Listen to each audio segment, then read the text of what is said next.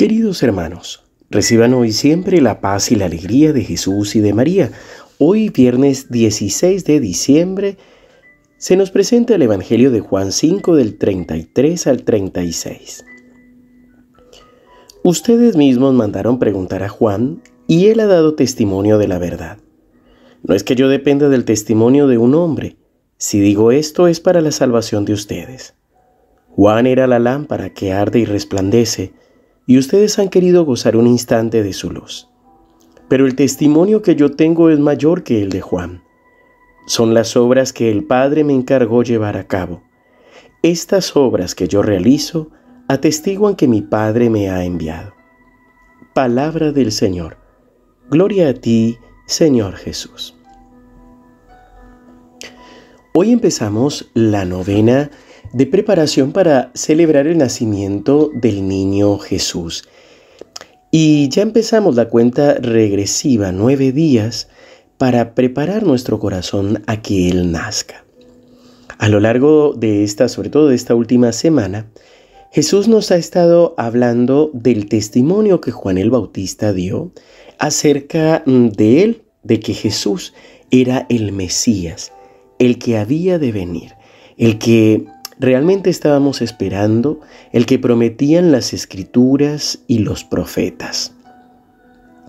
Por eso ya hoy en el Evangelio Jesús centra el testimonio ya no en Juan, y él mismo va a decir, no es que yo dependa del testimonio de un hombre, pero sin embargo era necesario que Juan hablara acerca de Jesús. Juan era la lámpara que arde y resplandece. Y de la misma manera tú y yo somos lámparas, somos luz en medio del mundo cuando hablamos de Jesús, cuando hablamos de la esperanza, cuando somos signos de la caridad, del amor de Dios, de la gracia de Dios, del perdón, de la misericordia, cuando podemos dar testimonio no solo con palabras, sino con acciones concretas, es allí donde nos convertimos en luz en medio del mundo. Pues así, tal vez otras personas que no han tenido la gracia de tener la experiencia del amor de Dios o la gracia de conocer a Dios, pueden entender que hay otra manera de vivir, que hay otra forma de vivir que es con nuestra confianza puesta en el Señor, sabiendo que incluso las dificultades y los problemas son momentos de bendición y de gracia en nuestro camino. Jesús sigue diciendo, el testimonio que yo tengo es mayor que el de Juan, pues son las obras que el Padre me encargó llevar a cabo. Y es que aquí el mayor testimonio del amor de Dios tiene que ver con las obras que el mismo Jesús realiza. Hace poco les compartía que muchas veces nuestros sentimientos o nuestras sensaciones pueden llegar a engañarnos.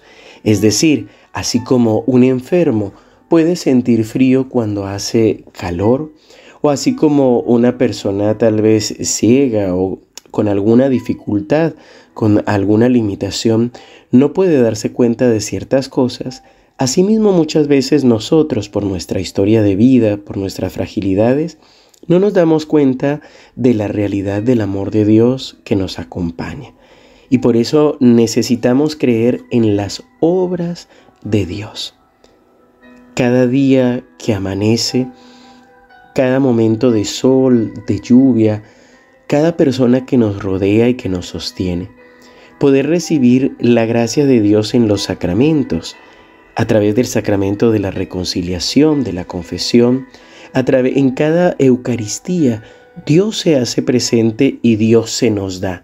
No, no nos obliga a amarlo o a seguirlo, sino que se nos presenta de una manera simple para que podamos recibirlo, para que podamos acogerlo. Esas son las obras que el Padre encargó llevar a cabo a Jesús y son las obras que Él realiza y atestiguan que el Padre lo ha enviado. Ante nuestro pecado y ante la caída de nuestros primeros padres, Dios no mandó a nadie fuera de Él. Él mismo se nos da. Él mismo nos acompaña y Él mismo nos ama.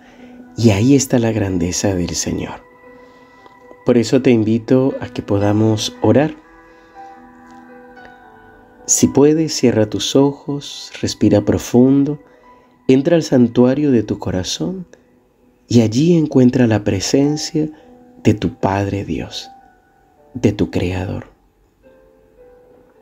Padre bueno, hoy queremos encomendarnos a tu gracia. Hoy queremos estar contigo. Hoy queremos, Señor, entrar en la profundidad de tu presencia y pedirte que enciendas la lámpara de nuestro corazón. Señor, solo tú conoces nuestras heridas, nuestros dolores, nuestras fragilidades. Hoy, Señor, te pedimos que sea todo el poder de tu amor, todo el amor que tú nos has manifestado al crearnos, al salvarnos, al santificarnos, Señor, derrama una poderosa efusión de tu amor, que vaya incendiando nuestro corazón de tu presencia y que vaya consumiendo cada herida, cada dolor, cada cadena. Que podamos, Señor, ser libres para testimoniar tu amor y tu gracia ante el mundo, para que podamos amar, Señor, incluso a aquellos que deberíamos amar más. Danos, Señor, la gracia de perdonar, danos la gracia de vivir la verdadera libertad que nos viene de ti. En el nombre del Padre, y del Hijo, y del Espíritu Santo. Queridos hermanos, que el Señor los siga bendiciendo. Les recuerdo que hoy a partir de las 18.30 horas tendremos la Eucaristía por enfermos y afligidos, presencial en la parroquia San Roque y desde nuestro canal de YouTube. También el sábado 17 estaremos viviendo el retiro virtual para matrimonios y parejas. Recuerda que necesitas hacer tu inscripción a través del email matrimoniosem.gmail.com para que te llegue el link de participación por Zoom y también para que te llegue el link después para ver las charlas en diferido que durarán por una semana.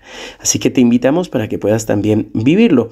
Y por último, recuerda, el domingo tendremos el Santo Rosario y la Eucaristía a las 10 de la mañana de Argentina. Seguimos unidos en oración.